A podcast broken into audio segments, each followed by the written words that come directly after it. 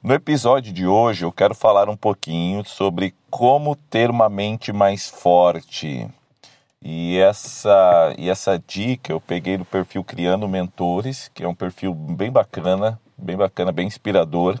E eu quero basear na postagem deles, falando para você aqui sobre como ter uma mente mais forte principalmente em épocas que nós passamos de pandemias, de instabilidade, é preciso ter uma mente forte, atitude necessária para você alcançar um objetivo.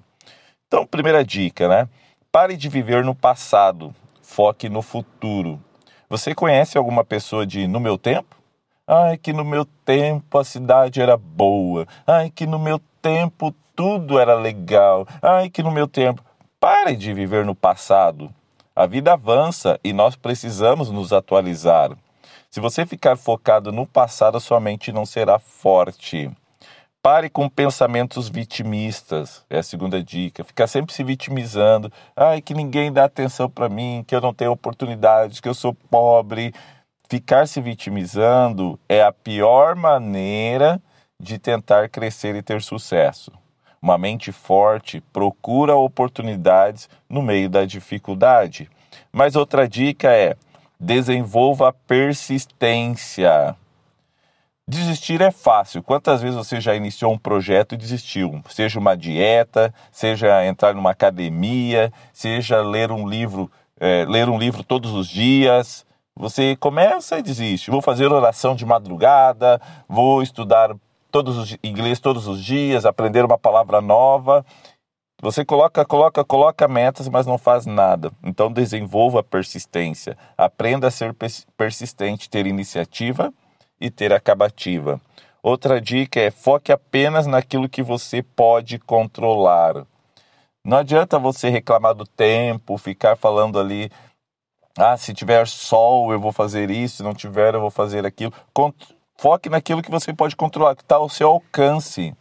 Não na atitude das outras pessoas, no clima ou na política. Foque naquilo que você que está ao seu alcance ali, que você consegue é, controlar. Também outra dica muito importante que eu faço muito, sobre, falo, faço muito isso, né? Aprenda a passar um tempo sozinho, na sua própria companhia meditando, pensando. Talvez você pode ali pegar a sua bicicleta, dar uma volta, ir para algum lugar, sentar, meditar, ficar com você mesmo.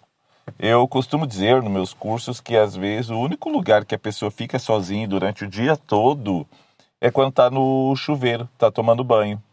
E aí você fica ali, aquela água quente caindo sobre você, você medita na vida e vem vários pensamentos, só que é uma, é um, é um, é uma atitude um pouquinho mais cara, né? Vai gastar a sua energia elétrica e muita água também.